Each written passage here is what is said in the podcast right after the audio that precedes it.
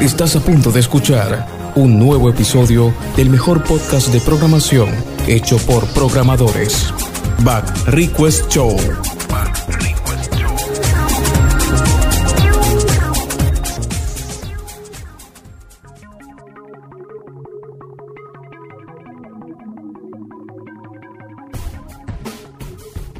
Bueno, bueno, hola, ¿qué tal amigos? Mi nombre es Eduardo Saavedra. Sean bienvenidos a su podcast de tecnología Bad Request Show, producido por Stereo Magazine, masterizando ideas. El día de hoy tenemos un invitado, un invitado muy especial, como todos los que hemos tenido en el podcast. Pero este de verdad es un personaje dentro de Twitter de dentro de lo que son las comunidades de tecnología. Antes de darle el pase, les recuerdo, síganos en nuestras redes sociales, especialmente en Twitter y en Instagram, arroba Bad Request Show. Back Request Show.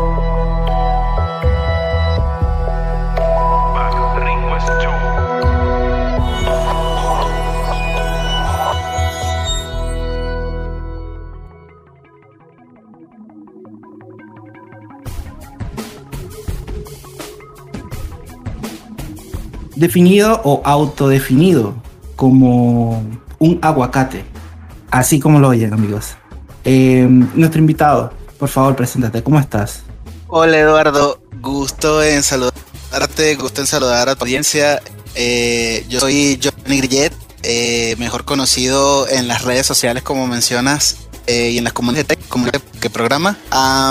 soy Johnny Grillet, tengo 35 años, ingeniería de sistemas y hace cinco años estoy trabajando como desarrollador a nivel profesional en el área de las comunidades y tratando de hacer eh, comunidad mm, como desde los 25 años más o menos. Buenísimo. Recuérdanos tus redes sociales, por favor. Claro, es Chinux, C-H-N-U-X, en Instagram, en donde soy más activo, y en Telegram. Todas son Chinux, C-H-1-N-U-X. Perfecto. ¿Y cómo te llamamos entonces? ¿Aguacate o Johnny? Como tú quieras, Eduardo. La gente me conoce más como aguacate, pero no hay problema. no hay problema si dices aguacate o Johnny. Ah, eh, vamos a ir variando entonces. Entonces, pero aquí está eh, una de las cosas que a mí más me pareció curiosa de tu cuenta, ¿no? El, nombre de en aguacate programador. ¿Siempre ha sido ese de tu usuario en redes o surgió de algún evento especial? No, fíjate. Es una pregunta inevitable. Fíjate, no, y muy frecuente además. El aguacate programador nace por una iniciativa que tuvo una desarrolladora en Portugal, eh, muy activa en Twitter, se llama Sara Vieira, excelente persona con quien tuve el privilegio de conversar en algún momento por una mentoría.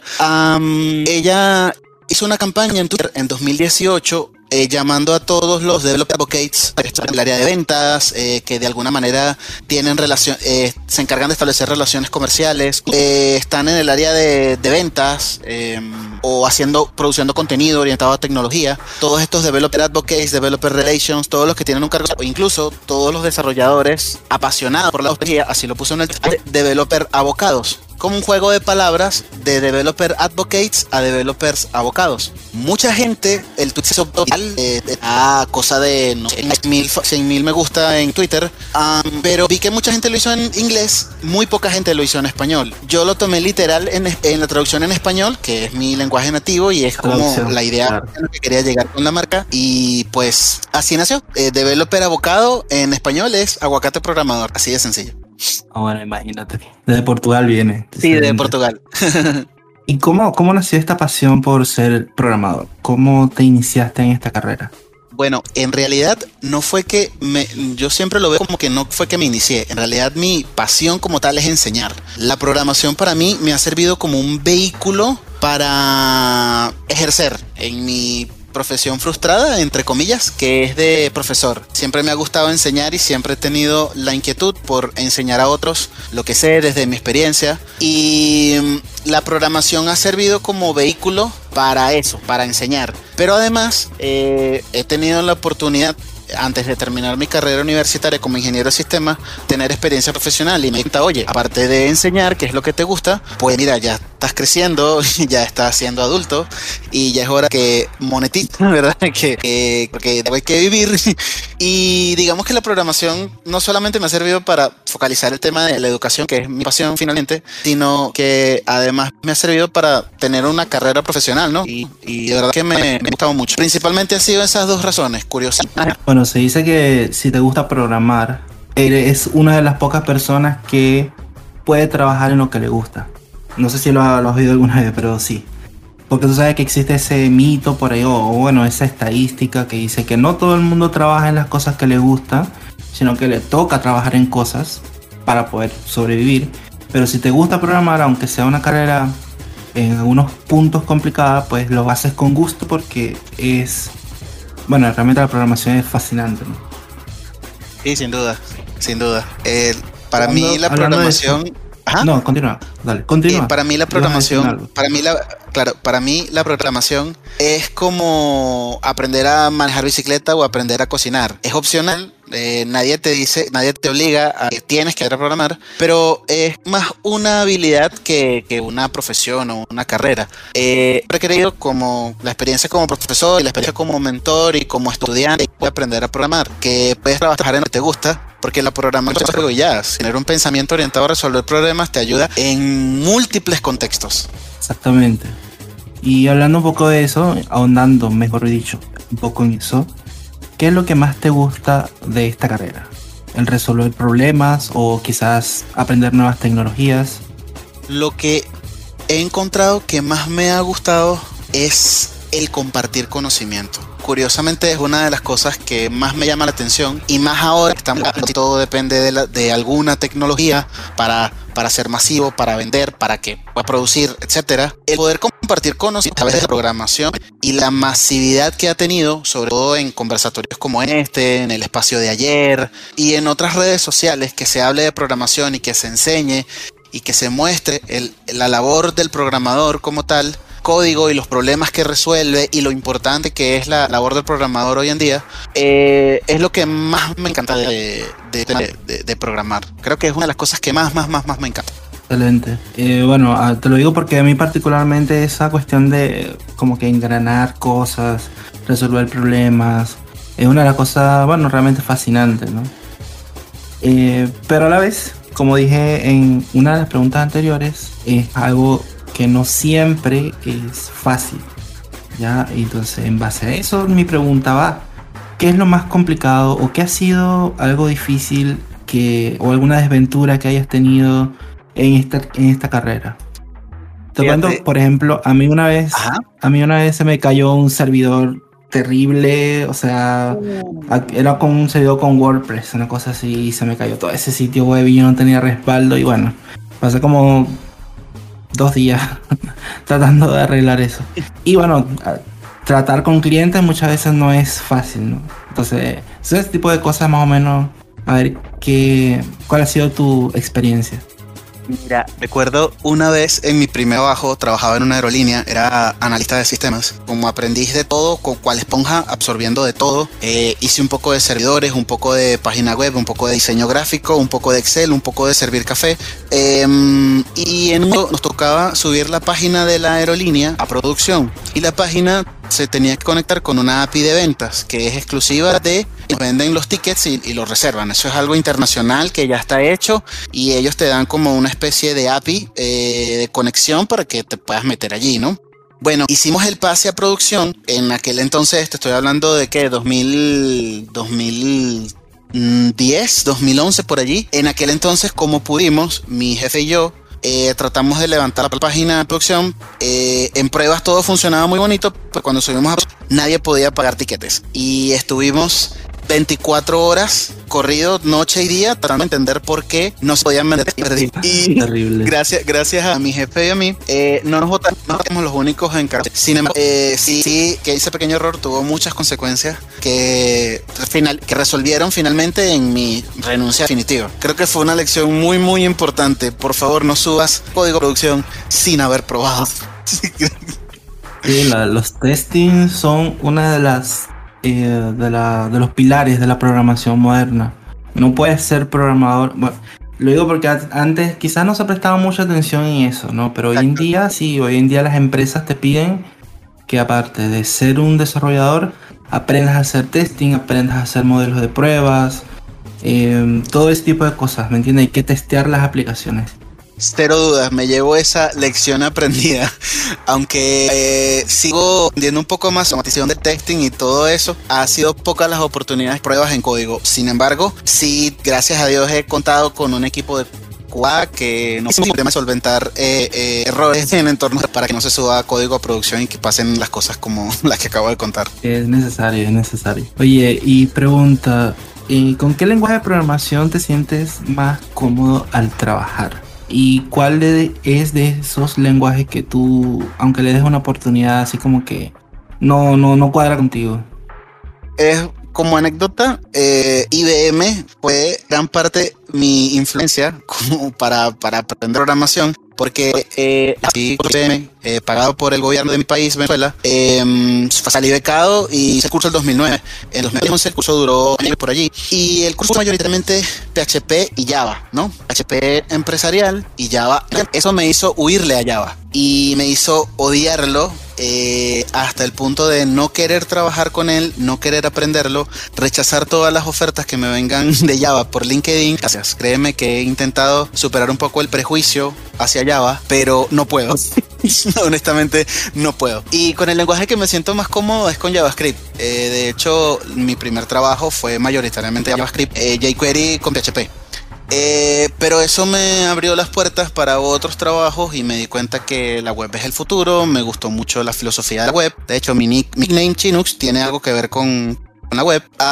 y me gusta muchísimo todo lo que tenga que ver con la web. Por eso mi lenguaje favorito, así como de confort, es JavaScript. Y de hecho, toda mi experiencia profesional ha sido con JavaScript, mayoritariamente.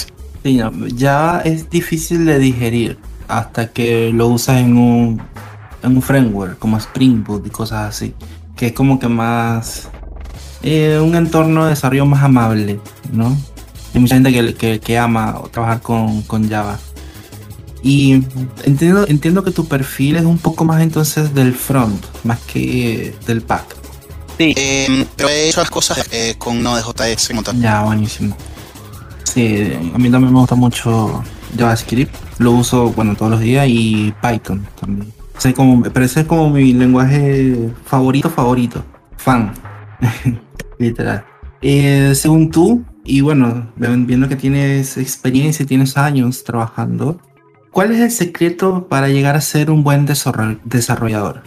Cualquiera te puede dar probablemente consejos que, que, yo podría dar sea profesional y parece que no hay no hay un criterio uniforme en el que se pongan de acuerdo los seniors o los managers o las empresas en general sobre ser un mejor desarrollador, ¿no? Como profesión creativa, los programadores sufrimos que siempre hay una mejor forma de Sin embargo, creo que hay dos cosas que son universales que obviamente eh, te van a ayudar a ser un mejor programador, sí o sí elijas y no importa los años de experiencia que tengan.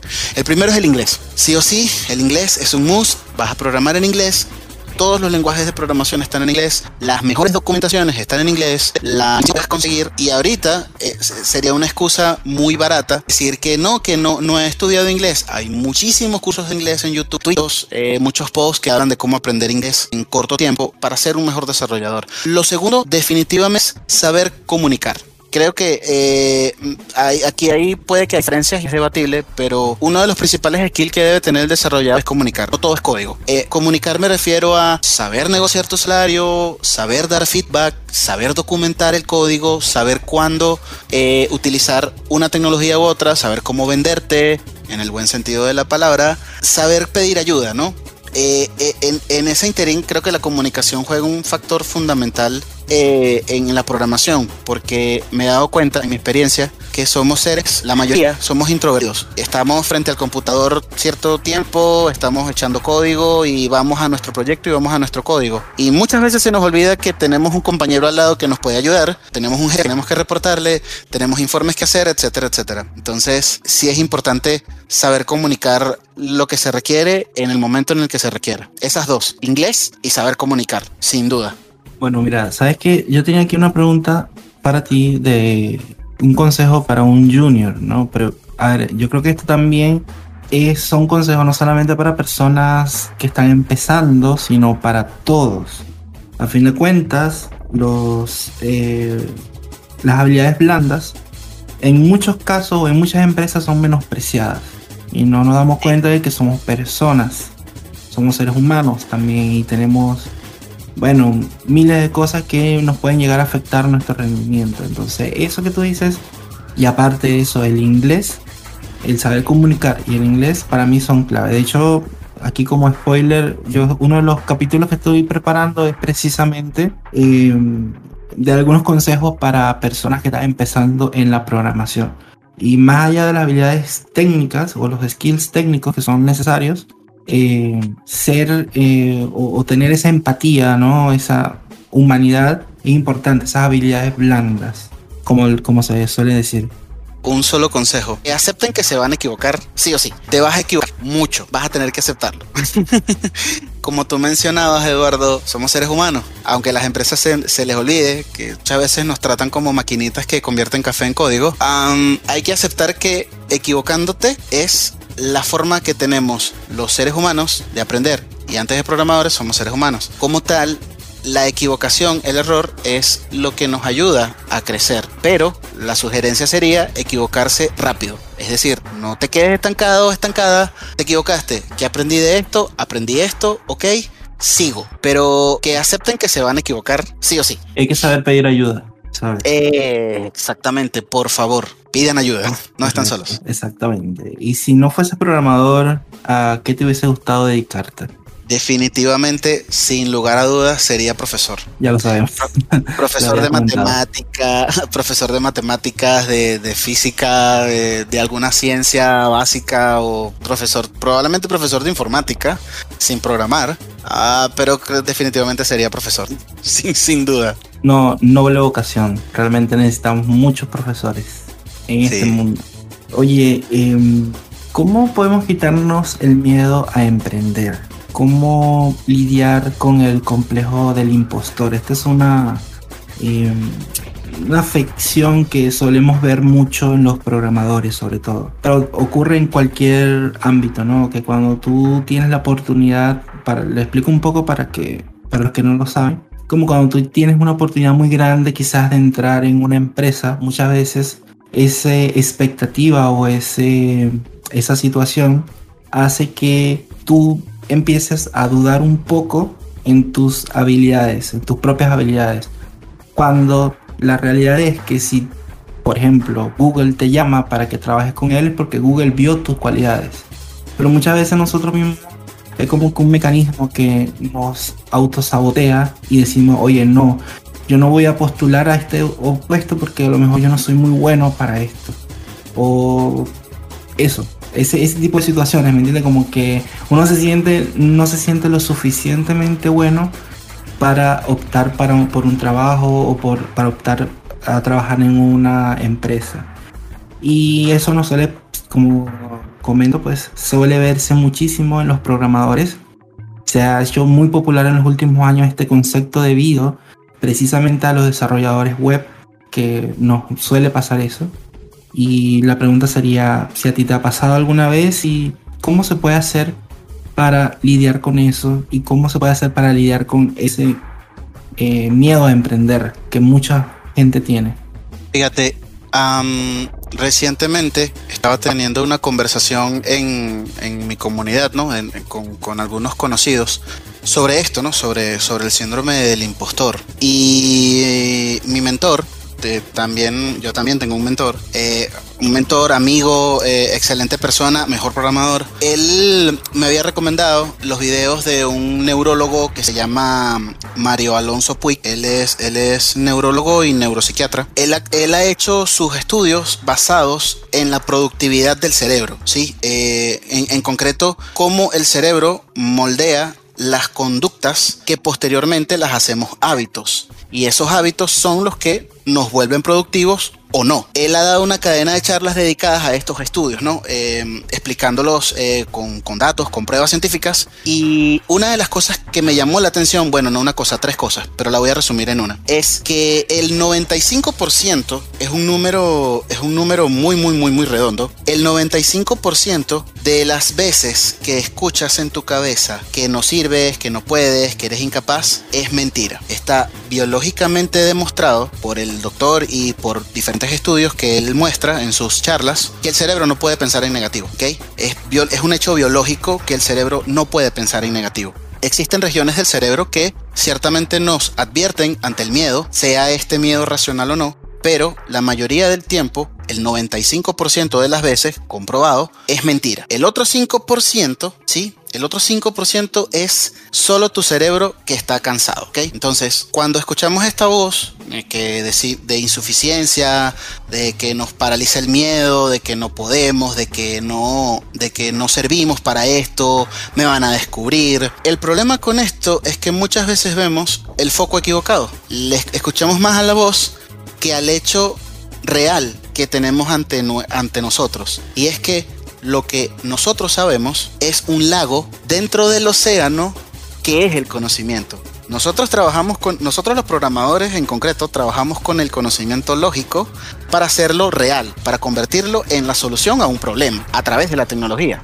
Esa es básicamente, en, en líneas generales, nuestra labor. Pero el conocimiento que requerimos para desarrollar una solución, muchas veces se tiene el sesgo de creer que van a pasar años antes de que yo aprenda esto, yo no puedo con esto, no sirvo para esto, soy medio bruto, medio bruta para esto, etcétera, ¿sí? Pero esos pensamientos solo provienen de una mente cansada, de un cerebro biológicamente cansado. Cuando estamos cansados de haber cometido errores y de haber este, eh, pensado que no podíamos, descansa, descansa, retira el foco. Eh, probablemente cuando descanses tengas la solución al problema. Pasa que cuando estás estudiando te quedas trancado un rato ahí pegado y no encuentras la solución y te sientes así igual. Lo mismo pasa con un trabajo. Tienes una gran oportunidad delante de ti, quieres, eh, quieres hacerlo lo mejor posible, pero te encuentras en esta encrucijada de que, ¿será que tengo las capacidades? ¿Será que puedo hacerlo? Y de tanto pensar en eso, te cansas. Y cuando te cansas, llegas a pensar que eres insuficiente para eso. Es un hecho biológico. Entonces, lo que, te, lo que recomendaría como, como medida general para lidiar con el síndrome del impostor es acepta las cosas como son. No como a tu cerebro, a tu mente le gustaría que fueran. La realidad laboral es muy distinta de la que tu cerebro se imagina. Y esto en palabras en castellano simple es lo que tú sabes no lo sabe el otro. Y lo que el otro sabe no lo sabes tú. Ambos saben un poco y entre los dos y entre muchos más que saben cada uno una cosa, eh, pueden construir grandes cosas grandes soluciones. Lo importante ah. acá, el punto para, para, cerrar, para cerrar la respuesta es que me gusta citar una frase, no recuerdo exactamente de quién, pero él mencionaba, creo que era un poeta inglés, que él decía, todos somos ignorantes, pero no todos ignoramos las mismas cosas. Aceptarlo te va a ayudar muchísimo a lidiar con el síndrome del impostor. Wow, muy, muy bien, la verdad que sí. Y el, el, psicólogo, el doctor que nombraste en un principio, Mario Alonso Puig, Puig, un español, ese señor es espectacular, es un comunicador excelente. Tú quieres aprender a comunicar tus ideas, ¿verdad? Verlo a él. Ve sus videos, escuchas sus charlas, porque con sus palabras es capaz de dibujar pues sus ideas pues en tu cerebro y ese es el fin último de la comunicación. Y con respecto a lo que dice, es totalmente cierto. O sea, nada que hacer. nos va a pasar y tenemos que aceptar eso, ¿no? A todos, a todos nos llega ese momento. Cuanto más rápido lo aceptes, mucho mejor. Y mm, a todas estas, ¿cómo empiezas a dar mentorías? ¿Cómo, ¿Cómo decides dar mentorías? Lo de las mentorías ocurrió por dos factores. Primero, la presión social de mis amigos diciéndome, tú sabes dar clases, tú sabes explicar, métete a eso. ¿Por qué no monetizar eh, con algo que te gusta? ¿Por qué no? ¿Cuál es el miedo? Me di cuenta que, oye, ¿por qué no? Em, me llegó una muchacha para pedirme un, eh, algo por el. Dejé mi DM abierto para consultas y alguien me había sugerido, un amigo, oye, pero ¿por qué no lanzas mentorías uno a uno? O sea, para que no se te haga tipo clase o algo por el estilo, que sea algo más íntimo, más sencillo eh, de llevar y que sea algo personalizado y monetizas por eso. No sé, cobras la hora o cobras la sesión, cualquier cosa. Y dije, bueno, ¿por qué no? Cuando lancé la iniciativa no pensé que sería, que causaría revuelo y actualmente llevo alrededor de 23 mentorías, eh, contando la que, las dos personas que estoy mentoreando actualmente, 23 mentorías desde el año pasado. Wow, wow, en serio. Eso es algo bastante bueno, fascinante y de verdad que no todo el mundo lo puede hacer, no todo el mundo, aunque mucha gente está allá afuera que sabe muchas cosas, no todo el mundo, o sea, el, propio hecho de tener conocimiento no, no los habilita para poder enseñar, literal, o no para poder guiar, ¿me entiendes? Entonces yo creo que eso es algo realmente fascinante.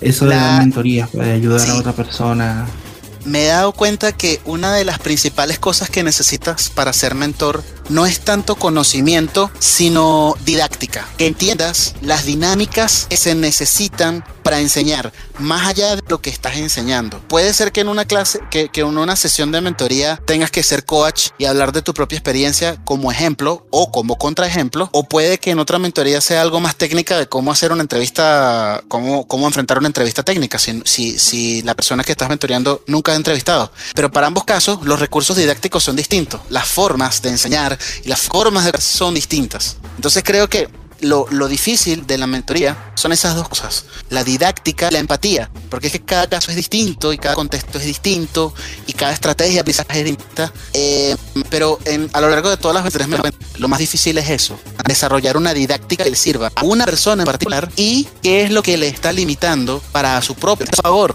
Si yo te estoy diciendo y me para trabajar, solventar esas limitaciones, es completamente distinta. Y además, yo he, yo he dado cursos, he estado en la universidad, he sido estudiante, he sido profesor universitario, he estado con el tema de las comunidades y he consumido cursos. Como cursos, algo grave que tienen todos los cursos en común es que ellos te enseñan conocimiento, eso está bien, pero conocimiento sin contexto. Entiendo. Desde un punto de vista didáctico, enseñar contexto es muy difícil. Hay muchos contextos de dónde sacar información y cómo aplicarlos. Y es importante. Entonces, enseñar algo tan complejo como un contexto se puede dar yo en torno más íntimo, en algo uno a uno, en algo en el que tú y yo estemos de acuerdo, que vamos a aprender y sobre la base de ese acuerdo comencemos a trabajar. Creo que de eso se trata y es lo más bonito que se desarrolla a través de la mentoría, que no es uno el que aprende, sino dos. Bueno, aquí estamos viendo que definitivamente el aguacate tiene un alma de profesor, porque llegar a ese punto de conocimiento, de entender eh, tantos contextos, no, no, no es fácil. De verdad que felicitaciones por eso, sinceramente. Gracias, gracias. Oye, ¿hasta dónde quieres llegar? ¿Cuál es la meta o cuál es esa meta por la que luchas día a día? En el 2018 eh, lo he comentado por varios hilos de Twitter eh, sin ningún inconveniente. Eh, pasé por un momento muy duro de mi vida, ¿no? creo que fue el año en el que toqué fondo, definitivamente. pasé por diferentes problemas que no voy a comentar porque están ahí en Twitter. pueden buscar confianza en los problemas. Palabras más, palabras menos. Una de las cosas que, que me di cuenta es que mi propósito de vida, que digo que es enseñar, se vio frustrado por, por el hambre, ¿no? Por, por, por no tener que comer. Tuve muchísimo miedo y desarrollé un miedo, una fobia a morirme de hambre, por, por patológico que suene. Una de las cosas que me planteé demostrar cuando lo superé, por supuesto, luego de dos años de terapia, eh, mucho, mucho ejercicio mental, físico, eh, una depuración, meditación, mindfulness, etcétera, eh, la, lectura, el, el, autoanálisis, el análisis, la terapia, todas esas cosas me ayudaron a, a superar ese, esa, esa fobia irracional y me propuse, parte de la superación, me prometí demostrar que a través de la educación se puede vivir. Creo que son pocos los nómadas digitales que son educadores. Normalmente son estas personas que trabajan con marketing o que trabajan con publicidad de, Instagram, trabajan haciendo videos o trabajan, eh, trabajan para otros, o trabajan como desarrolladores, ¿no? viajando por, por el mundo. Esta, esta sensación de los nómadas que se ha hecho tan popular ahorita. Mi, mi meta es nómada digital, pero como educador y mostrar y ser ejemplo de que a través de la educación se puede vivir. Eh, muchos colegas docentes me han advertido, si quieres estar en la docencia es por vocación, no por dinero porque la educación paga muy mal. Todos sabemos que en, Latinoamérica esa es la realidad y esa realidad lamentablemente no ha cambiado, al menos en la docencia académica formal, digamos la universidad, el bachillerato, estos periodos formales de, la, de la educación, ¿no? de la educación pública.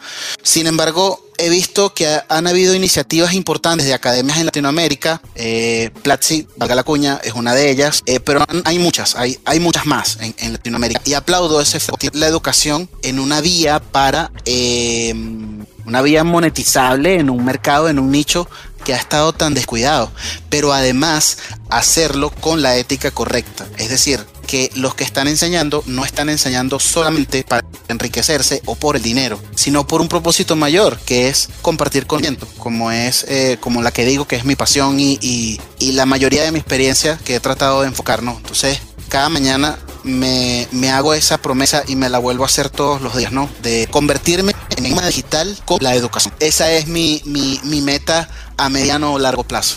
Bueno, mira, la verdad, eh, sinceramente creo que, que, puedes hacerlo.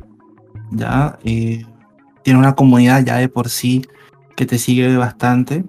Yo soy uno de, de ellos. Este, tengo bastante tiempo siguiéndote en Twitter y de hecho, bueno, he pensado, a ver, ¿será que le mando un mensaje? ¿Será que me acepta la, la entrevista? De verdad que, que, sí, o sea, una meta muy bonita. Espero que lo puedas lograr. Sé que lo vas a hacer. Tienes bastante. Tienes las cosas bien claras, ¿sabes? Eh, lo que más he notado acá en esta entrevista y de verdad que eso se valora bastante. Y, y bueno, mira, la verdad, una conversación bastante edificante. Eh, de verdad, creo, espero que bueno, mucha gente pueda llegar a esto. Y, nada, si quieres despedirte con de, la entrevista, este todos sabemos que las comunidades devs en Twitter a veces son un poquito pesados, ¿no? Hay muchos que tienen ideologías antiguas. Eh, pero aún así, bueno, mano, mándale un saludo, pues, y, despídete. Claro, chao. no, no, es una mentira. Eh, en realidad, lo que en realidad lo que quería decir era que si tienen la posibilidad de dentro de sus comunidades, dentro de su privilegio, dentro de su número de seguidores, independientemente de que tengan 100 mil o 10 mil seguidores, el número no importa. Lo que importa es la influencia que puedan tener eh, dentro de una red social o dentro de una comunidad. Eso es lo más importante. Y si pueden ser influencia positiva para ayudar a otros, bien sea enseñando, bien sea compartiendo conocimiento o dando difusión, eh, eh, recomendando empleos, alguna, alguna cosa que le permita la interacción en la red social. No tiene que ser necesariamente Twitter puede ser otras redes sociales, acá en Discord, Telegram, qué sé yo.